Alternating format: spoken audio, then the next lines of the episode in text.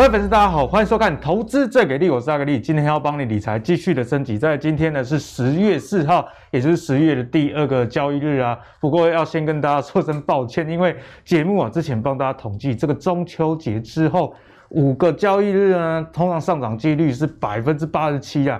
哦，那这个十日。中秋节过后十日上涨机会是百分之七十三，不过很显然目前啊 似乎是看不到这样的情况。今年没有向上变盘就算了，还向下变盘啊？那为什么呢？其实跟国际上利空其实是有关系的哦。啊，例如说九月二十二恒大啊，大家知道这个危机嘛？虽然事后啊大家知道说台湾的这些银行破险的部位不是不是很大，可能就只有很零星而已下，但是也让整个盘子下跌了三百五十点啊，因为。一开始大家也不知道说它的这个债权银行跟之前雷曼兄弟有什么不一样，所以大家也怕这个零八年事情再次发生，所以对股市啊难免会有一些的影响。那九月二十八大陆啊，哦真的是招致很多限电、能耗、双控，什么都来了。那上礼拜有跟大家说美债殖利率其实飙升，哎，这些其实都影响了这个国内的一个股市啊。所以在这近期的台股的连续黑 K 总计跌掉七百多点，那当然这还不计。这个今天盘中的一个跌幅，因为我们现在是盘中录影，还没收盘。那看起来啊，这个十月的台股真的是很难做，因为从这个美国的经济数据看起来，如果从这个消费者。的这个消费支出来说啊，物价指数年增比七月稍微扩大到四点三 percent，哎，这是三十年来最高的一个增速。那如果我们看核心的这个 PCE，现在这个年增率到三点六 percent，所以不管是一般的 PCE 还是核心的 PCE，其实都是三十年以来啊最大的一个涨幅。所以这个停滞性通膨议题，在上礼拜我们在股怪教授谢承彦那一集呢，其实就有帮大家解析说，停滞性的通膨其实是现在大家最担心的。因为如果你的收入没有什么大涨，但是这个物价在上涨的话，对整个经济确实复苏上会有一定的影响啊。所以如果十月的台股要有所表现的话，目前从各个方面看起来啊，好像几率不是很大哦。那目前的节目呢，不管是有台的还是我们的都一样，看空很少人去看空，那空头市场要怎么做也很少人去教。所以呢，今天阿格力的投资者给力就帮他准备一集比较。特别的内容，在这样空头的市场里面，我们要该用怎么样比较防御性的投资来应对进退，就是我们今天跟大家分享的一个重点。好，首先欢迎今天的两位来宾，第一位是我们资深财经专家阮慕驊，慕驊哥；主持人、观众朋友大家好。第二位是我们股市布林通道的高手水哥，观众朋友大家好。好，那美国啊上周陆续公布了一些数据，哦，那这个 X date 是大家这个关注的一个焦点啊，因为如果美国倒债的话。大家知道说，哎，这问题的多少啊？那这个期限到底是什么时候呢？那大概是落在十月十九号的前后。所以这个债务到底会不会违约？我们就来先请教一下木华哥，该怎么来看待这件事情？好，那美国政府债务啊，哈，呃，这种问题已经是这个老戏重演了哈，因为美国政府债务已经呃这个超过五十次啊，这个呃暂停或是说提高上限，超过五十次，超过五十次。那其实。有一次是最严重，就二零一一年八月那时候，哈，这个我记得还是奥巴马在当总统，当时也是两党这个呃坚持哈，就是在这个债务协商上，呃，这个互不相让，到最后一刻，啊，最后还是提高了债务上限，但是呢，隔没两天哦，标普啊就把美国的这个主权信用平等啊调降一级啊，从这个 Triple A 啊调降到这个 Double A Plus 啊。哇，那个一调降之后呢，就造成了整个这个金融市场的大跌，哈，美股的大跌，好，所以说，呃，这个主权债务的问题，哈，呃，其实已经是由来已久了，哈，那当然，它一旦出现了违约，哈，那就是一个这个全世界金融核爆等级的事情。好，那即使在奥巴马那时候那么紧急啊，也都没有这个违约了哈。那美国政府是有关门，但是主权债务是从来没有违约。所以这一次叶伦提出警告，就是说，如果十月十八号哈到大概十月二十五号之间哈，联邦政府的钱会用光了哈，他那个账户里面会没有钱。那没有钱的话，他就没有办法还本付息，所以他的债务会违约。他讲说，这个债务违约呢，会是一个非常严重的金融危机。好，那呃。这个联总会主席鲍尔也也加码讲说呢，如果真的发生这个状况，联总会是无能为力的哦，也就告诉你联总会，你不要扮，你不要期待联总会扮演救世主哦。所以在这样状况之下，我认为这个议题其实是一个呃假议题啦，假议题，它绝对不会让它发生的，因为它发生的情况真的会太严重了。你想想看，就是在奥巴马那时候，二零一一年的时候，主权债务都还没有违约，这个标普就给你把这个信评降一级了。如果你真的违约的话，那那就是这个排山倒海的全世界金融大灾难了哈。那你想看？美国股市怎么承受得了？美国债市怎么承受得了？那个市场的规模有多大？一旦它全面崩盘的话，那个是不是只有影响美国？那个是核爆全球啊！好，所以我认为它不会发生。但是问题就是说，这个事情啊，它会一直困扰着这个最近的股票市场，因为我觉得美国。两党哈，他不到最后一刻哈，他不会去把这个所谓债务法案呢，把它通过了哈。这个麻烦在这个地方。那因为在上周啊，他其实在周末的时候就已经先通过一个政府临时援助法案，就把联邦政府可以运作到十二月三号。但是呢，下一个地雷就是我们刚刚讲的这个十月十八号的主权债务违约。对，那就是说正式的这个所谓呃债务暂停债务上限哈，或者是说呢提高债务上限这件事情呢，这个法案还没有过，好，所以这是两回事。嗯、那叶伦甚至讲说干脆取消债务上限呢、欸？取消一劳永逸就对了，以后不要上限，不要再以后不要这样每年每年来乱一次了哈，这个干脆就取消了，这个立法取消。但我觉得这个可能性不大了哈，因为你想看这个国会，它还是握握有这个权柄哈，可以去制衡白宫嘛，大家可以画 plakette 嘛，对不对？你也晓得这个政治人物他们在玩什么。好，那这样的一个情况之下哈，其实它多少会影响到这个整个全世界市场的投资信心啊哈，这是第一个。第二个，其实我个人。比较更关注的哈，除了这个短期的这个危机以外，我觉得全世界现在目前经济面临一个比较中长期的危机哦，这个是我觉得为什么最近股市啊这个疲弱的最主要原因。中长期的危机。对对，大家可以看到哈，事实上这个中长期危机，我就做一个字板给各位参考啊。第一个，我觉得美国的通胀不易消退了，哦，就是说现在目前物价高涨的是。看起来会持续延续下去，到什么时候我真的不知道。联准会的说法是到明年夏天，哈，这个本来是说到今年底，现在又延了这个呃两到三季度，哈，所以看起来这个通胀形势不易消退。好，联准会估是明年夏天才消退，但是到时候会不会又变卦，不知道。好，那他也把今年的整个呃这个 PCE 啊把它调高嘛，哈、嗯，对，那各位看到。经济，我觉得现在目前有一点增长趋弱的情况哈，不管美国或者中国都有见到这样状况。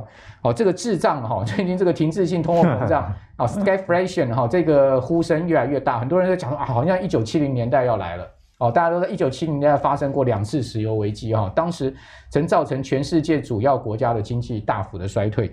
哦，那中国现在目前的这个经济增长也面临到很大考验哈，我们看到领先指标跌破五十分界线，那同时呢，你会发现哎。大陆的 CPI 它其实是往下滑的哦，它并不是 CPI 往上升，跟美国不一样哦。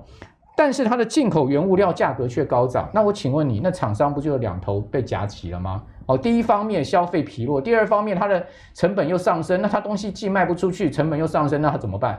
哦，所以我觉得中国大陆的企业哈，现在目前的压力很大。那刚刚阿格力讲说十月份哈，其实是一个拆弹的月份了哈。拆弹月份很重要，对，因为很多地雷，哦，所以说为什么十月一开头这个第一天就狂跌，然后呢，第二天今天又继续往下跌，已经先哦，谈都不谈，美股有谈哦，台股都不谈哦，这个很怪的盘哈。那因为这个第一个十月十八号的问题，另外还有白宫还有四点七兆的预算法案也没过，哦，最近看起来拜登也软化了，说啊，我这个这个也这个呃也可以延，那个也可以减，哈，因为他也向这个事实在这个屈服了哈。那另外欧洲还有能源危机，大家知道。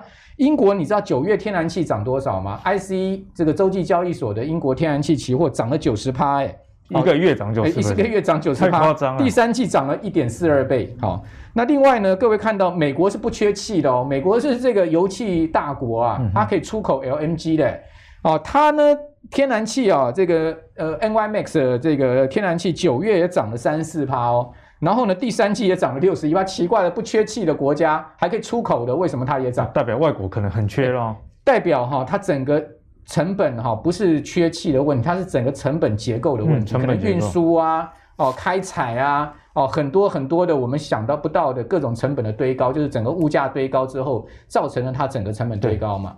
好，那最近也有人在讨论说，哎，这个油价已经涨到三年新高，为什么美国不增产？事实上，它开采成本上升，它其实增产不见得有利。好，那另外呢，各位看到中国恒大的问题，还是这个尾大不掉，对不对？然后呢，又有一家什么光耀，这个过去的百强房企也倒了，好，也破产了。所以说，我觉得中国有中国的头痛问题，欧洲有欧洲头痛，美国有美国头痛问题。那请问哪里会爽到？没有地方会爽到嘛？好，所以你看到九月。哦，道指已经跌四趴哈，第三季道琼也转负了，然后费半呢跌更重哈，九月跌了四点七八。你说道指跌四趴，为什么科技股跌了四四点七八？你看到纳指跌了超过五趴，接近六趴，为什么？哦，我跟我跟各位讲，其实，在这样的环境下，最不利成长型股票。那九月呢，台指也跌三趴，哦，所以你可以看到跌了五百五十五点，十月在一开门又跌了三百多点，好，今天又再继续下，哦，这个盘看起来就是一个很麻烦的盘哈。然后呢，法人也当然看不出不对劲嘛，你看最近十个交易日，好，到九月底，法人是联手卖出的嘛，哦，为什么会是这样子？因为高盛下三次下调美国的 GDP 啊，好，把。三个月内哦，三次下调。三次下调。对啊，高盛三个月内三次下调美国今年的 GDP 增长。哦，这个股市不跌也难啊。调到最新剩下五点七，好，所以说 这个经济疲弱，物价又高涨，那不就通胀通所谓停滞性通货膨胀吗？你看到刚阿格力讲说八月出来的 PCE 月比哦，这个核心的部分跟这个非核心的部分全部都是月比又超出预期。哦，所以美国物价创下三十年来的最高的一个 PCE 的一个情况，三点六。哦，然后呢，大陆的这个制造业指数又跌破五十，我真的也不知道现在目前有什么好消息，龙虎指标、刺激股市了。这么低，哦，所以资金一定是全面避险。那等一下，等一下，我再跟各位讲一下。避险策略是什么？上周为什么跟各位谈资产股，嗯、对不对？在这个阿格里同样的这个时间，同样莫哥上礼拜跟大家分享台肥哦，那时候股价六十出头，今天盘中已经涨到这个七开头了，七字头了哈。那为什么会是这样子？这就是市场的一个风向球哈，就是说我们从总金可以看出很多的这个呃围观的投资方向。啊，提供给大家参考。对，所以现阶段呢是比较防御性的，或者是说你干脆看不懂，嫌卖剩，或许是一个比较好的做法啦。好，那所以我们接下来就要来请教水哥。刚木华哥讲到这个国际上这么多不好的消息啦，那台股会不会跌破八月二十号的前波低点啊？一六二四八这个机会，想要请教水哥，你觉得几率大吗？那假设跌破之后，有没有机会来个谷底翻？好，首先我们要先讲一下哈，如果你用。布林通道来看的话，我们单从技术面来看的哈，首先是前面一个前低一个一六二四八在这里，大家就会觉得说这个地方好像看起来是一个近期的低点，但是呢，我个人是认为，虽然坏消息真的很多，嗯、包括我们自己去看呃总经啊，或者是其他的美股、欧股啊，爆出来都不是什么好消息，但是各位不要忘记啊，礼拜五还有一个非农，那通常以这个所谓的停滞性的通膨来讲。最严重是几个问题，第一个是心理问题，对，心理因素会第一个影响大家一个预期的物价的调涨，第二个就是什么？失业率嘛，那失业率它又跟就业人口有一个很相关的关系。那目前来说，其实 FED 它的方向是正确的，也就是说，它提到的是我们先以优先让失业率降低为优先。嗯、那这一个努力的方向，我相信啊，短线上面理论上还不会马上有一个马上崩跌的一个危险，所以短线上面你说反弹，我个人是。不觉得反弹会有多强，尤其我觉得一个最大问题是哪里？现在台股的投资人他的一个呃投机心态比较重。为什么投机心态呢？如果各位去看这个三大法人在期货小台的流仓指数，就看得到三大法人留的都是空单呐、啊，而且呢，在上个礼拜五也都是剧烈的空单流仓非常的多。那请问各位，期货一定是有买有卖嘛？三大法人在小台留空单，请问一下是谁留了多单？谁把多谁把期货卖给了三大法人？散户啊，因为散户留小台最多，他不会去留大台嘛，他觉得一口这个一点五十元比较安全，嘿，小贵啊，小台好像比较安全一点。可是这代表什么事情？从筹码上面你可以看到，台股的投资人其实他的心态就是比较偏向于投机心态、侥幸心态，就觉得这个东西要发生崩跌的危险没有这么快。那我跟各位来分享我自己的看法，就是各位可以把这个底下的这条线哈。叠下来这条线哦，稍微看一下布林通道，它底下会有一点点的这个所谓的呃 hold 住的力量，因为它跟月线其实是有关系的。它利用标准差去算出来一个指数的一个合理震荡范围，抓出一个比较大几率的范围。对。那么它在布林下通道有机会做反弹，但是反弹能够有多强？这个目前看来，我觉得是有点偏弱了哈。嗯、那如果来说，近期的台股最严重的问题是什么？其实都是在遇到月线之后的一个反压。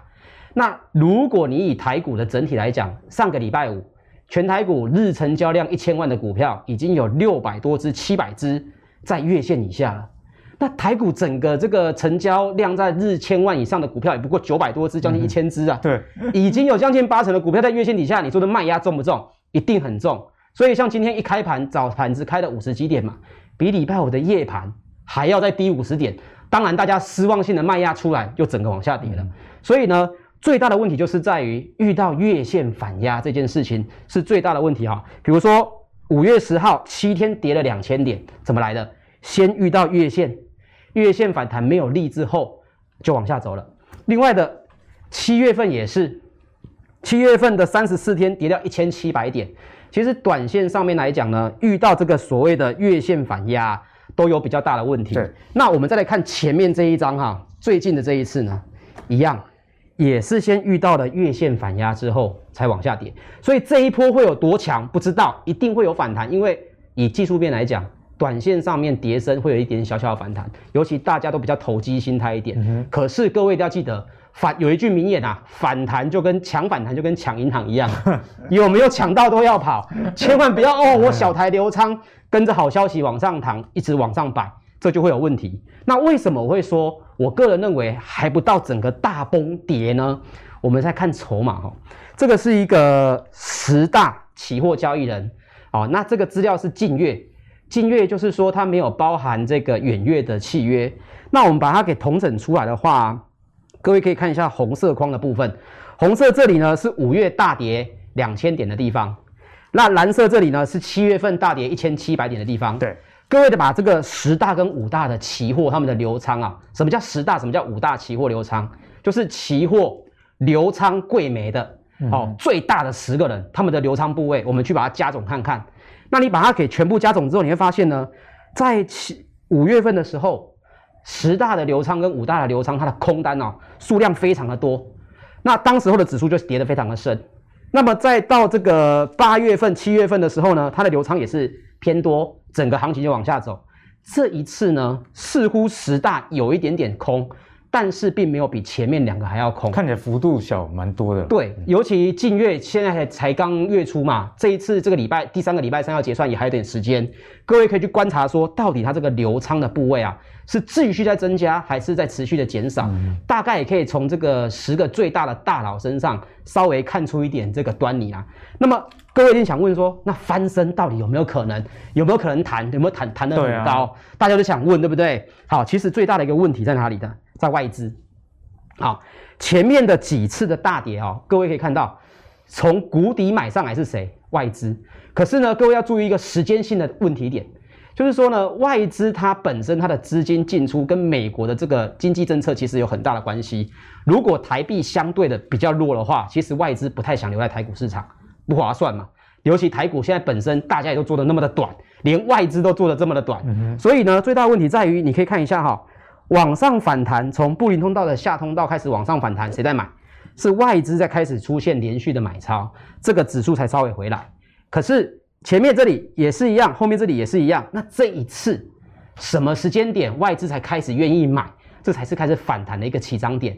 在这之前，我都会认为不要有太多侥幸的心态。我看到小台啊流畅这么多，散户流畅这么多，我都觉得很心痛啊，钱都被三大法人给赚走了。所以呢，一定要记得。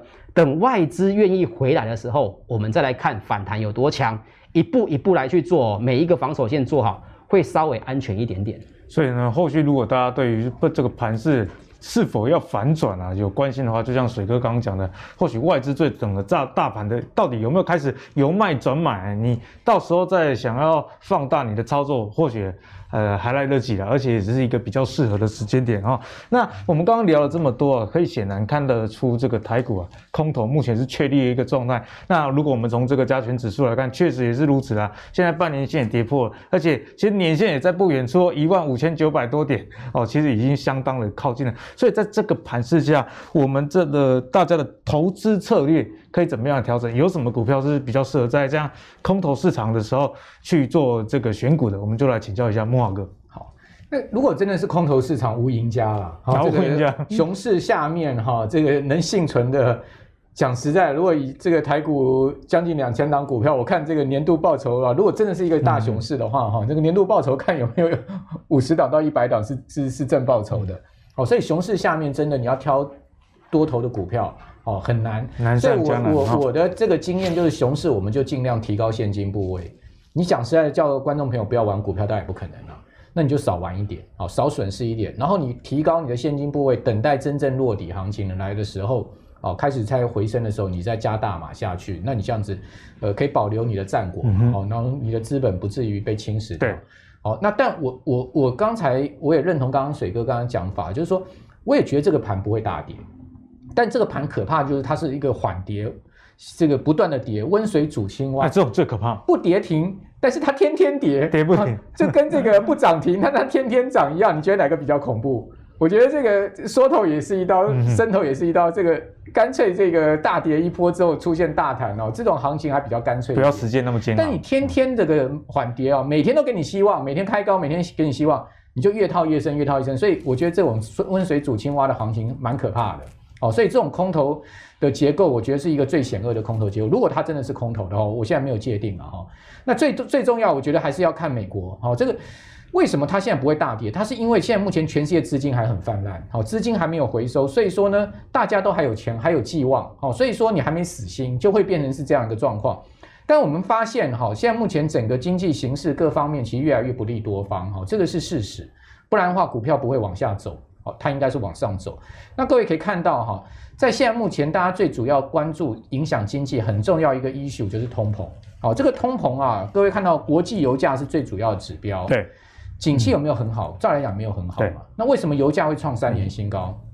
好，然后呢，能源价格一定会推升物价走高哈。然后呢，欧洲的天然气一年来涨了五倍哦。我们刚刚讲说，这个第三季涨一倍多，对不起了，它一年来是涨五倍哈。欧洲的动力，澳洲的动力煤出口价格创历史新高了。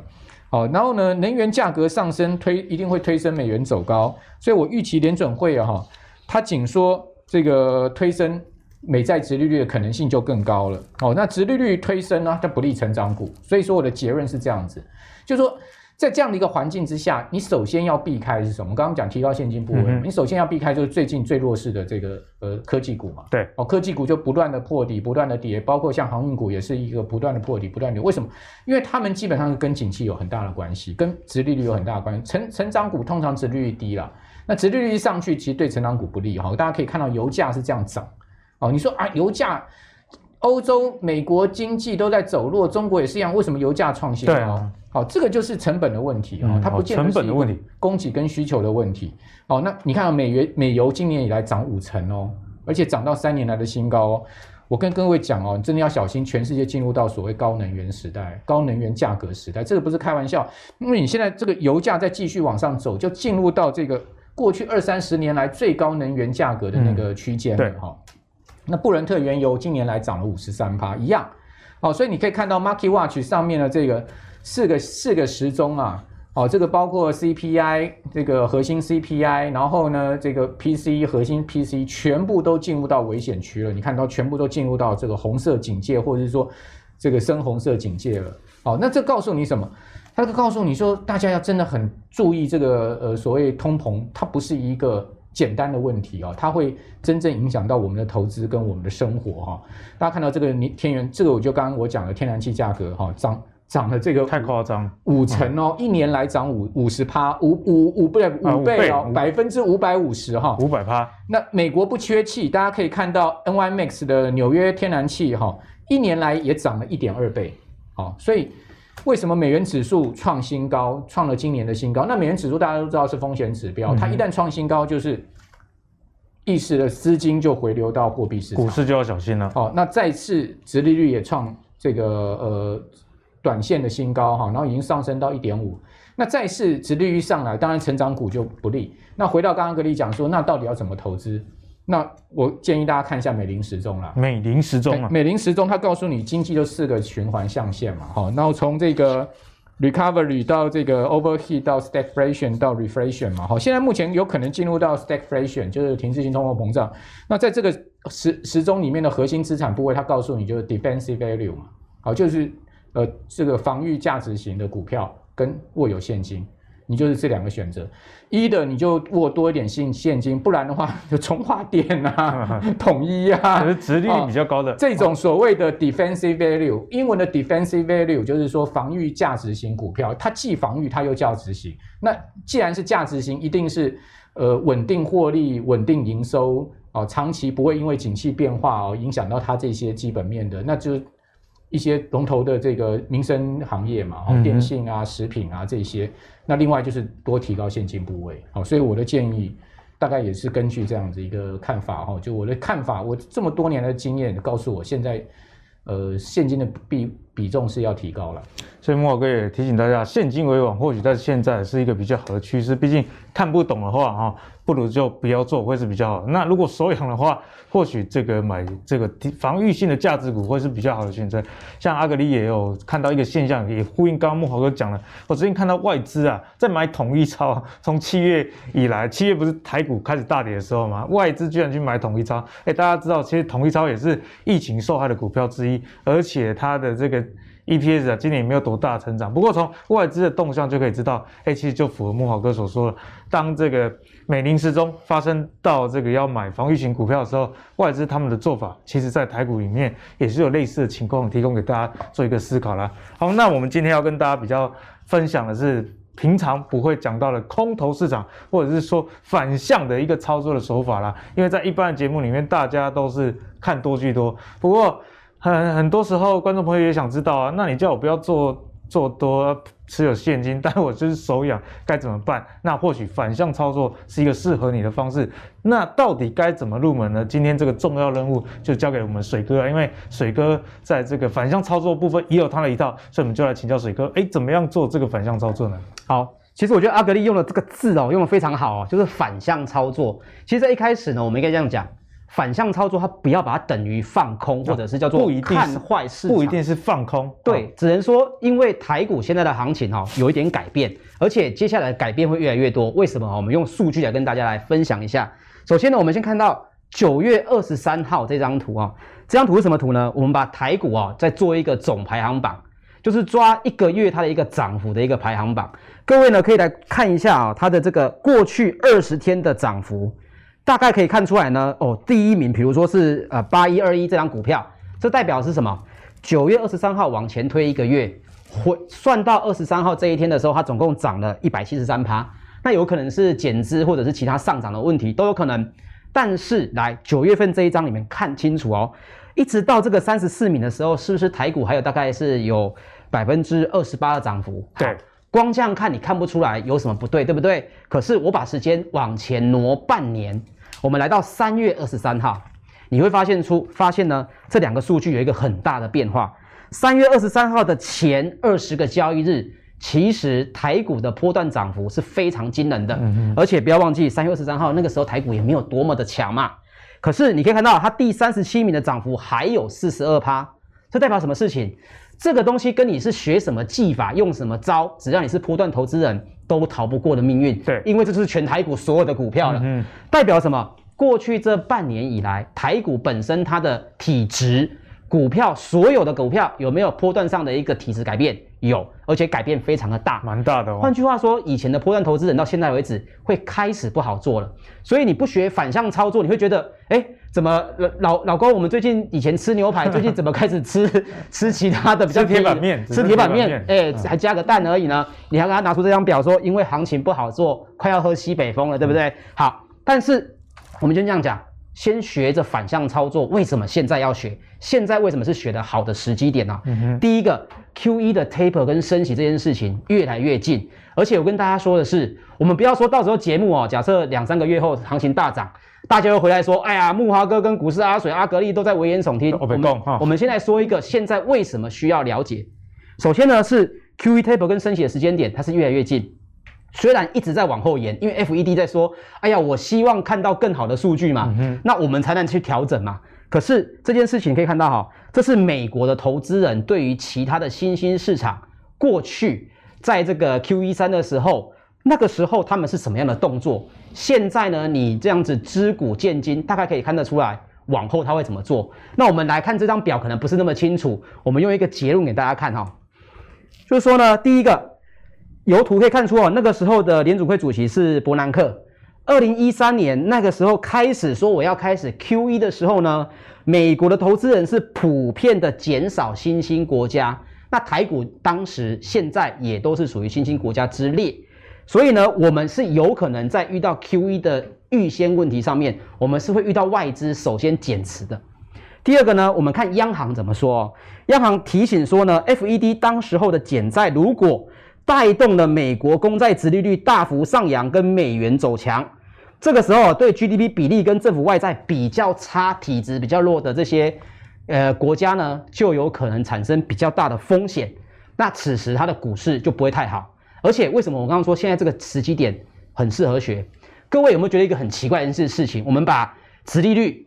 我们再把债券，我们再把黄金三个拿出来看。对，现在大家都喊着停滞性通膨，停滞性通膨。奇怪了，谈到通膨，第一个直觉是什么会涨？黄金会涨。嗯。可是黄金在这个一千八百元每盎司美元已经卡很久了，基本上不会动啊。那另外一个殖利率，殖利率它本身遇到通膨，它应该是吃亏的，因为债券本身它的固定的票息利率是固定的嘛。对。所以通膨代表什么？你十年之后拿这张券去换的时候。钱是变薄的，大家应该要抛售，殖利率应该要不断的往上升。可是我们发现一件事情，停滞性通膨的问题越来越大。可是呢，短线上面的转折却会出现，像刚刚这个木华哥那张图，短线上面殖利率反而是下降的。诶，那就奇怪了哦。难不成现在这些投资美债的专家们不觉得通膨是个问题吗？第一，黄金没人要买。对，诶，通膨问题去哪里了？第二个，殖利率为什么会下跌？理论上这个问题如果已经 confirm 了、确定了之后。应该不应该不应该是变成这样子啊？所以我必须这样讲。我个人认为，除了跟第四季他们的资产正在做调整之外，哦，所以并没有大幅的抛售美债。第二个最大问题是什么？我认为这些专家们呢，现在还在走一步算一步。他觉得反正 FED 终将会解决这个问题，到时候不够没办法通膨了，我们再继续印钱吧，继续 QE 嘛。我认为这个心态是非常不好的。因为没有人做一个预先的打算，对，没有人愿意现在就像是循着这个木华哥的方法去说，资产应该四大时钟的区块有一块是大宗商品，嗯哼，你应该移到大宗商品去啊，避免这个通膨嘛。结果这些专家们没有，各位不要忘记哦，美债投资人应该是市场上面最专业的投资人，所以他们才会有大笔资产去在美债里面。对，所以呢，因此我们来讲讲一个问题啊，接下来各位可以看到。这个是 VI 差啊，趋势不一定会消失。比如说，假设两个月之后，哎，台股大涨，美股也跟着大涨。但是注意一件事情，随着我们刚刚讲这些事情越来越接近所谓的未爆弹，也就是木华哥讲的拆弹时刻。嗯、对，万一有一颗爆了，就像这样子，这个 VIX 呢就是恐慌指数，它是瞬间的推升。换句话说，礼拜五你可能还在想着下个礼拜要去哪里出国玩，礼拜一开盘忽然大崩跌，你就觉得哇，过去赚的都没有了。这是接下来到年底之前最有可能遇到的一个情况，就是呢，这种所谓的突发性的恐慌性下跌会出现，所以大家要怎么样去做？呃，我们讲的所谓的反向操作，在这个时机点为什么相对重要？因为接下来到年底呢，你会发现有很多很多时刻，反向操作可以补足一些你波段获利不足的一个问题。好，那我们回到刚刚讲的放空股票或者反向操作股票。有没有一个心法可以把它总结呢？有哈，分享给各位，叫做线筹同弱哦，是技术跟筹码都要很弱。对，没错，线就是技术面，筹就是筹码面啊。边丝的概念就对，就是千万不要去放空所谓的强势股，因为我们人哦很容易受到媒体影响，有时候我们听多了这个未爆弹啊、危机啊，就很喜欢去空这个强势股嘛。可是各位也知道，就像以前航海王这样子，哎，航海王你不要说都是做多的人有赔钱哦。其实我身边不少朋友是放空航海王赔钱的，为什么？因为他等不到所谓的线筹同路的时间，嗯、急着踹一脚，只有这一脚呢就被咬住了。好，所以我们来看一下啊，六月底的时候，来看一下长荣这张二六零三，它如果你单用筹码软体去看哈，来底下这个筹码有包括谁呢？有三大法人，有投信、自营跟外资。这个时候呢，散户也持续在买，大户呢在减少。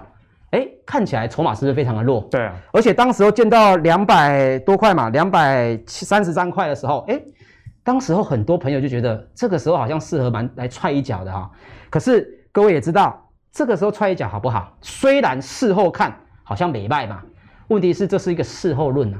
如果你把同样的观点搬到五月份去的话，恭喜你，你会变成嘎到月球上面去。啊，因为那时候外资也是卖，大户也是卖，但结局差很多。结局差很多，所以很多人放空到最后，他就觉得他没有什么好的一个标准，因为筹码落空也不对，筹码这个时候空是对，那个时候空是错的，就变成一个很奇怪的一个做法。所以现筹同落的重点在哪里？我们来看一下哈，第一个呃，两百多块那个时候不放空，原因是什么呢？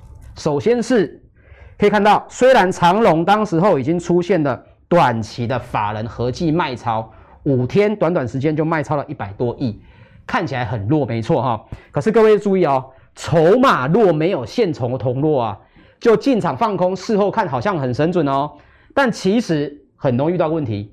到了均线附近，法人的策略一改变，嗯哼，换句话说，对啦，你空到月线很开心，可是法人的策略一变的时候，你可能没有注意到，或者出现假跌破，这个时候你还抱着，它就一路往上嘎。那因为你的心态上是什么？哦，这是会放空啊，这个死猫跳嘛，这个逃命坡嘛，这些观念都会让你抱住你的空单，就一路被嘎上去了。好，所以记得筹码虽然它是一个布局，真金白银没有错，但它一个重点。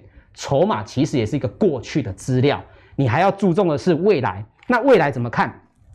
难不成筹码就不能用了吗？也并不是这样子哈。跟大家分享一下我的做法哈，分享给各位一下。就是呢，我会等到呢这个跌破月线，首先月线必须要先不出现支撑，因为月线是过去一个月买的这个均价嘛，通常会有支撑，通常会有支撑。那跌破之后呢，这个关键点就很重要，在哪里？反弹进月线的时候，如果外资三大法人他们呢要改变他们的策略，通常会在月线附近做转换。各位可以去观察，比如说友达啦、长荣啦这些大型股，这些三大法人都很喜欢在月线附近呢变盘。那你看它反弹到月线之上啊，开始在翻落的时候，你就可以拿出你的筹码软体，再检查一下是不是有改变哦。好，你还说，哎，为什么不是刚跌破就就看看呢？因为刚跌破的筹码，你去看它一定是弱的。不然它怎么会跌破月线？你要看的是反弹这个多方空间当中有没有出现筹码的变化。假设没有，外资法人还是在卖，那么这个的反弹可能就不是这么好。而且它占了一个优势，你会空在月线之上。换句话说，再次跌破月线的时候，这些月线的压力卖压，我们讲的冤魂，都会是你的助力哦。对，好，比如说我们在讲刚刚的长龙就好。七月十九号的时候反弹上二十 MA，当时候去看三大法人有没有卖超。来，这张表上面有看到长龙，没，跨博对吧？好，我们再多等一天。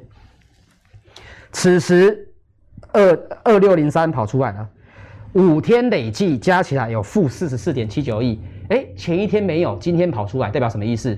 代表是当天大卖，同时跌破了月线，这就是所谓的线筹同落。哦，前面这边反弹啊，不管是死猫跳啦、或者是所谓的破底翻都没有关系。反弹上月线之后，如果再跌破，你看一下三大法人的动作是如何，大概可以抓出来一个强势股往下的一个趋势哦。而且这时候等于是已经确认了同步这件事，线筹同落，没错。啊，之后你看长隆的股价就一路走弱了，所以可以从这两点稍微去抓一个。其实我操作很喜欢这样，我操作喜欢躲在人家后面呐，就是三大法人呢，如果你今天跌破月线，同时你又卖超的话，我就进去赶快雪中送，哦，来 多踹一脚，这个时候它就比较有机会往下走。以上分享给大家哈，所以呢，水哥有一个很重要的概念呢、啊，我帮大家总结，就是以反向操作这件事来说，做鞭尸是比较好。你先不要预期它会死，等它死后，这个掌握性比较高，有赚到就好了，不要想说去空很大的一一段啊。毕竟对一般的投资人而言，这也是比较难判断的。对，那我也补充一下一个小地方啊哈，有些人会说啊，为什么我不能反弹到月线就直接做筹码的判断哈？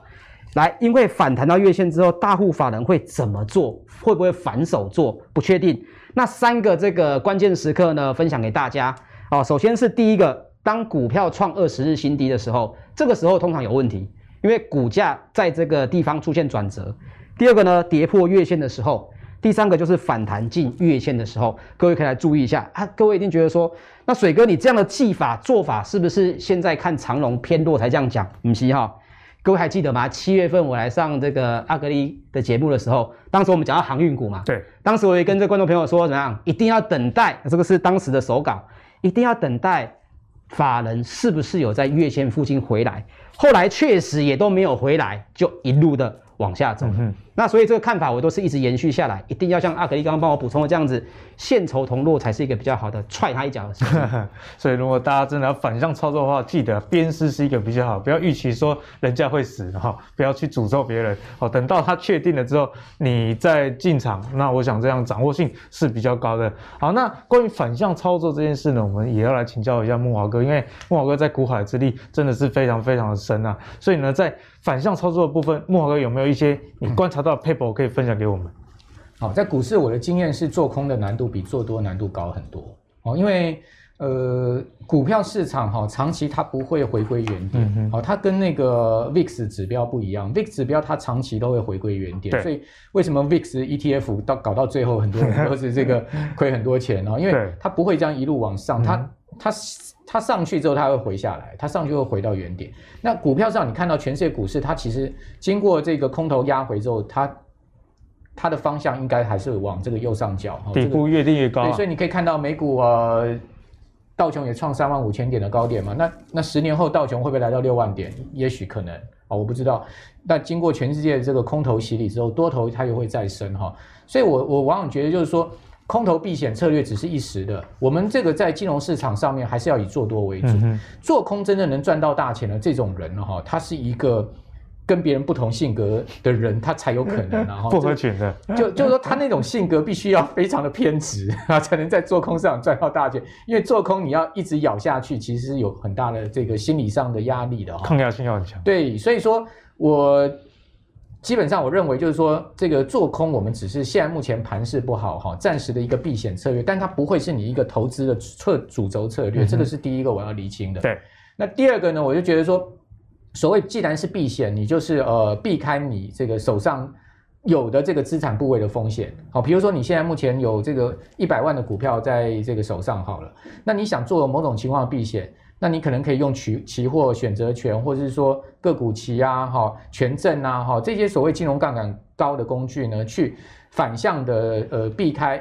反向的去对冲你现在目前有的多方部位，但是我会建议不要百分之百避险，哦，也就是说你对冲的部位不要说啊，我现在目前呢这个呃现货有一百万，股票有一百万的多头，嗯、我我空头部位我也要空到一百万，哦，那这个一般我们在做避险的时候，我们不会做到百分之百避险，我大概会建议大概你避个五成就可以，五成，好，五成到六成的一个避险部位，嗯、那另外还要注意就是说，呃。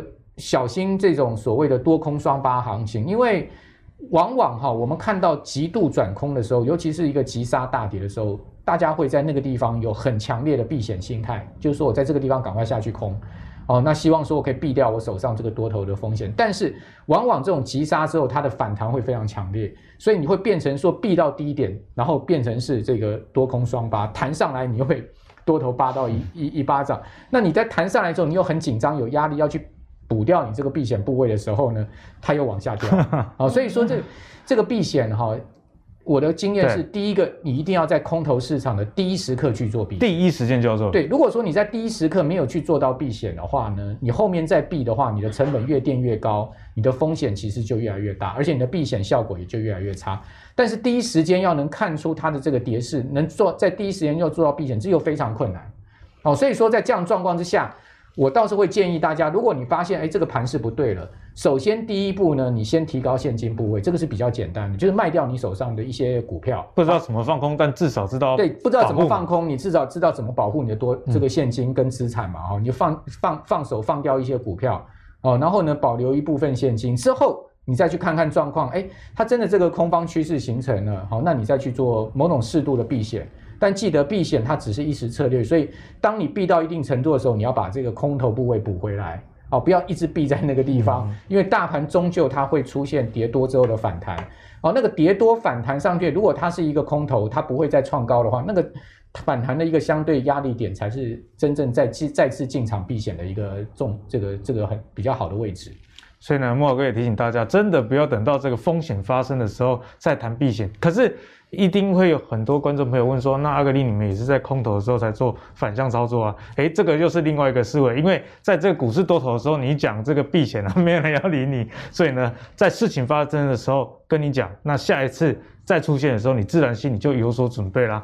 好，那接下来要请教两位的一个问题是啊，这个虽然我们刚刚跟大家讲说要反向操作，不过也诚如这个。慕驊哥讲的，股市终究还是会回到多头这一方嘛。如果以长期来看，全球的股市市场都是长这个样子啊。那在股市里面呢，指数要反转向上，在台股，那电子股的角色就特别重要，因为电子股里面包含半导体占台湾这个权重非常之高。你看这个零零五零里面过半以上都是跟电子相关的，所以呢，盘要往上啊，这个电子股的带头就很重要了。那电子股其实子分类非常的多。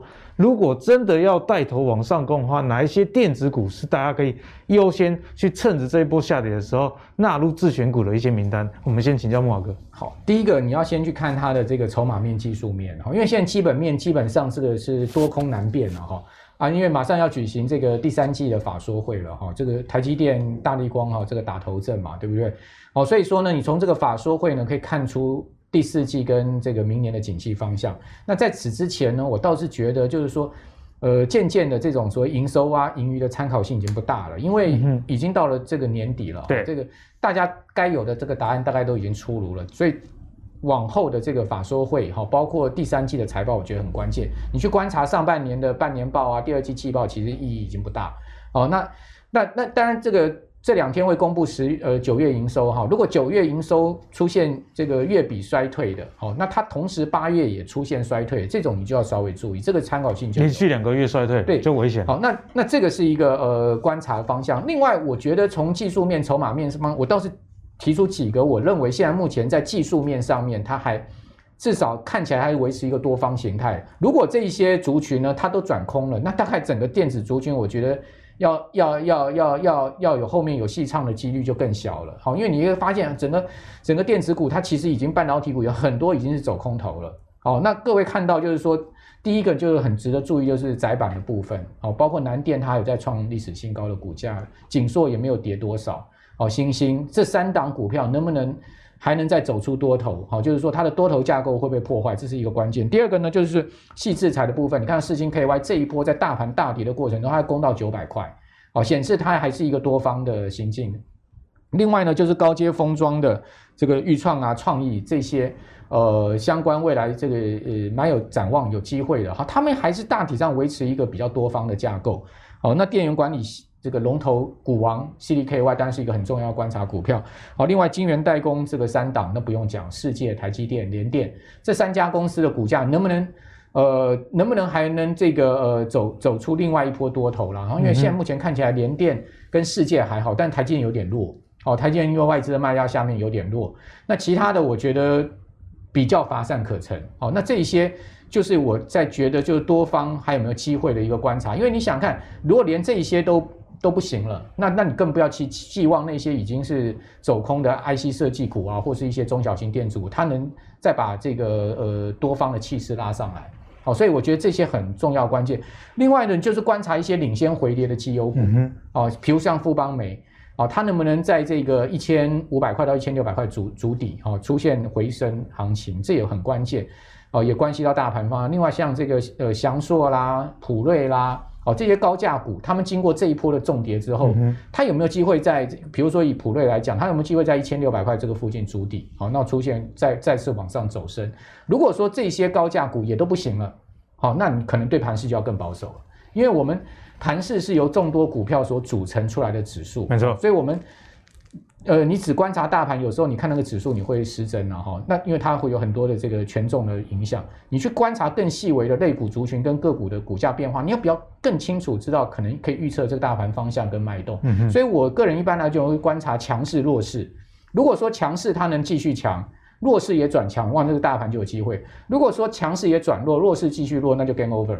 啊。如果说呢，强势的股票呢，它暂时转弱，那弱势的股票也不太跌，那可能盘整。好，反正我们就是做从强弱去做一个投资组合，去参考可能后面大盘的方向。所以呢，莫哥也建议大家，就是高价股的动向，我们也是要去观察。有时候这种股票你观察它，并不是你要去买，毕竟一张啊，一张实在也是太贵，大家也买不下手。可是它是一个市场的一个风向球，如果高价股这种最高价几千块的。它都转弱，然后这个原本弱的股票也一样的弱，那你说这个市场还有怎么样的行情可言呢？那相对来，如果高价股诶转强了，那一些弱势股票也不再那么弱势，那相对这个盘你说要反转了，或许这时候是一个比较对的一个时间点。好，那我们继续请教一下水哥啊，在电子股这一块该怎么看？毕竟分类比较多，那哪一块是你觉得下一个比较有机会率先止跌？好。首先，我们来看一下啊，一样，我这个人就是喜欢躲在法人后面的这个人啊。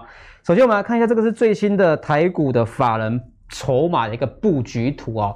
各位可以来看一下这张图。首先呢，我们先把它分成五天、二十天跟六十天，刚好就是一季、一个月跟一个周嘛哈。那如果你先看六十天的话，其实为什么我们会说台股呢，在短线上面确实是比较偏弱一点？因为你看到长期的法人，可以看到他们的资金我往哪边去挪？台泥、台塑、中塑这种以往不会是属于领工族群的这种 大型股，但是呢，外资跟投信呢，他们在本身在过去一季呢买的金额却又特别多，代表什么？他们的资产在过去这一 Q 是开始有在做挪动的。那你说哇，电子股是不是就完全没有希望了？首先我们可以看一下啊，在过去一个月跟过去一周，我发现了一个族群其实蛮特别的。后来去查了相关新闻呢，有可能我觉得他们也是在试单，因为资金并不多。可以看到这个笔记型电脑股，大家就觉得奇怪啊，不是大家都快要解封了吗？不用在家工作了吗？为什么还要有这个？他们会去买所谓的笔记型电脑哈？那我大概看了一下新闻，是在这个日本，他们的 Chromebook 啊，华硕的这个出货呢似乎还不错。因此呢，可以带动，能不能带动整个笔记型电脑？尤其是接下来，如果啦哈，美国的经济并不如预期的这么弱的话，接下来又有另外一个大戏了嘛。这个到了年底的圣诞节，跟这个所谓的这个黑色星期五，而且如果通这个所谓的通膨越来越严重，也有可能会把所谓的这个购物的时间点往前挪。或许短线上面呢，这些所谓的个人性消费电子产品，法人愿意先买，各位可以去观察它的现形。并不是说现在他们买我们就跟单呐，因为说真的买的不多，但是台股现在大部分来讲买的不多情况下，族群能够出现一个比较资金结构比较集中的情况下呢，这个类股可以先去看一下它的线型能不能先所谓的像木华哥讲的先筑底再反弹，如果可以的话，这一波或许会再搭一个话题性，但是如果你现在。先看，你等新闻出来，哇，开始在炒黑色星期五的购买潮往前啊，圣诞节的购买潮往前啊，这时候反而可能追高。但是呢，短线上面可以先看到过去一个月跟过去五天呢，这个所谓的个人消费型的电子产品呢，诶，似乎他们有先布局的这个情况。但是要强调一件事情，他们的布局不一定代表股价一定会上涨，只是给你一个可以参考的目标，这样子而已。对了，我觉得大家看这个法人筹码的时候，确实要留意水哥最后讲的这句话：法人买不一定会上涨。那大家说，那我看这个筹码干嘛？但相对的，有时候股票投资就是一个相对的概念嘛。你把哎法人有买的跟法人没有买的，那你买进之后，或许假设都没有涨的情况下，因为有时候。价格啊，是这个基本面、筹码跟技术所造成的。那在盘势不好的情况下，法人买的，它可能相对跌比较少。大家要用这样相对的思维来看待啊。所以大家看这个筹码的时候，你把它列入一个你买进的一个参考指标。那我相信水哥也不是只看筹码，虽然他说他都跟在法人后面了，不过这应该只是一个筛选的标准。那后续他当然会有他第二步的标准，例如说水哥自己的这个布林通道，那两个一定是相互的一个评估，好，提供给大家。做这样的思考，所以在投资上，其实产业面、技术筹码，我觉得是现在投资人都应该要略为理解的啦。因为在整个市场啊，现在节目那么多，那 App 这么方便的情况下，你如果只用一招就想打天下，我觉得这难度相对比以前就高很多了。好，那节目的最后要跟大家聊的，同样是大家非常关心的话题，就是这个通膨下原物料涨势不断，例如说中国最近的这个限电的政策。那导致了他们对能源的这个危机这个心态也继续的增高了，所以呢，中国我们最近也看到开始在抢煤，那也使得这个亚洲蓝煤的价格在这几天创下历史新高，到每公吨两百零三点二美元啊！那这个数字是多高呢？这个是二零零八年七月以来的相对的一个高点。所以在现在这个情况下，慕驊哥在投资上，我们对这些原物料以及通膨相关的议题，如果想要做投资的朋友，该要有怎么样的一个思维呢？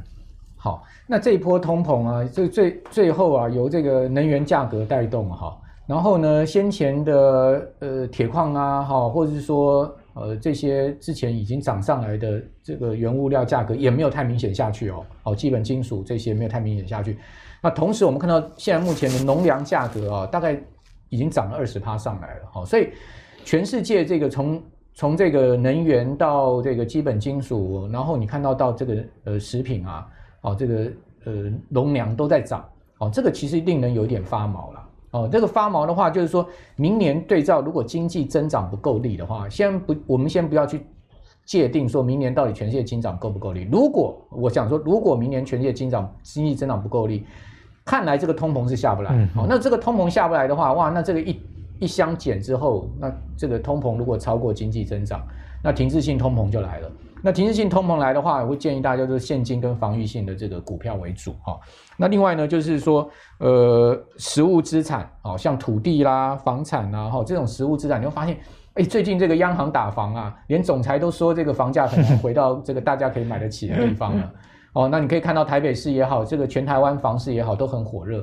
哦，你可以看到像是这个海悦的股价，诶，这个爱三零的股价似乎也是海悦也往一百块在这个地方前进哈、哦。你会发现，诶，这些股票怎么都没有跌，哦，这个银建股也没什么跌，哦，你会发现，诶，资产股这个继续在往上，哦，所以你可以看到这个上个礼拜我们有讲的台肥，哦，如果说各位手上是台肥的话，这个大盘大概你是无感啊，哦，今天又再创七十块以上的新高，它为什么会这样拉？哦，那为什么？呃，你看，在高雄有十万平地的东南水泥，你为什么？哎，这种公司根本都不赚，本业不赚钱，每年就赚他发个零点一元股息的公司，那为什么这个它的它的还可以维持一定的？人家就是土地多，哦、对，还维持一定多多头架构。南纺，啊、哦，这个你可以看到南纺为什么它可以穿越这个季线哦？然后呢，国产为什么它好像还还在一个多头的架构？哦，大盘已经跌掉，刚刚。阿水已经讲说，大盘已经跌掉七八百点、一千点了。为什么这些共同的特色的哈，这个本业有本业，也有业外，或者说也有土地资产。我觉得又是一个价值型成长，呃，价值成长型的，或者说价值防御型的，就是我觉得现在比较好的这个呃股票。避风港，嗯哼，不代表说他们一定会大涨，对，至少我觉得他们跌不到哪里去，因为 二三十块的股票。相对有资产啊，十十几二十块的股票，甚至这个以台北来讲，也不过就六七十块，哦，这样子的股票，讲实在，你说它要跌到哪里去？哦，相对他们，呃，你再去算一算它的现金值利率，好，比如以以以台北来讲，好，它每一年大概都发两块多的股息，没错，好，所以两块多的股息，以六十块的股价来讲，哎，那股息殖利率有三趴多啊，哦，那也比放定存好啊，哦，那。呃，做肥料的，然后呢，又又收地租的，哈、哦，这种公司似乎好像感觉起来它没有什么景气循环的问题。产业变化上比较，对不对？就是至少不会像科技股，哎呀，开法说会前你就皮皮剉，大家明天搞不好法说变法会了，对不对？一开始还跟你讲第四季看淡，哇，那就就垮了，对不对？所以。我觉得大家现在目前选股，你可能就要思考一下这个风险跟利润，可能要把风险放在前面，嗯、利润放在后面。所以呢，在这个比较偏空的市场里面，在投资有一个很重要思维，就像今天节目一直跟大家论述了，防御这件事情是非常重要。所以最后呢，木偶哥提醒大家，诶，虽然最近的这个通膨啊，哎节节的高升，但是有一些股票为什么不跌反涨？关键就是在于说它有土地的资产。那通膨大家知道。抗通膨一个很好的方式就是去买房地产。那如果有一家公司它拥有很大的房地产、很多的这个土地的话，那你买不起房，至少买得起这些相关的资产概念股啊。那提供给大家做一个参考喽。比方说你买一个。房子现在台湾的租金报酬率其实不怎么样，还不如去买台泥。然后如果你以这殖利率跟这个租金报酬率来说，那流动性部分股票确实是有它的优点。所以呢，最后刚刚木华哥跟大家分享这些资产股，大家也可以进一步去做追踪跟研究哦。好，那相信今天的节目大家又是收获满满的一集啊。阿格力请了阿水跟大家讲了这个反反向操作如何的去呃应用，这个线筹同落是一个很主要的一个时间点哦。技术线型转弱，加上这个筹码外资也同步在大卖的这个时候呢，就是很好啊，你做反向操作的一个时间。那慕驊哥也提醒大家，现在从全世界各个总经的数据来看，以及能源节节高升的情况下。买进一些比较防御型的股票，或许啊，现在才是你比较好的一个选择。再不然，保留现金也是比较妥当啦。好，那如果你喜欢阿格力帮你准备的投资最给力的话，别忘了上 Facebook 跟 YouTube 订阅“投资最给力”。我们下一集再见哦，拜拜。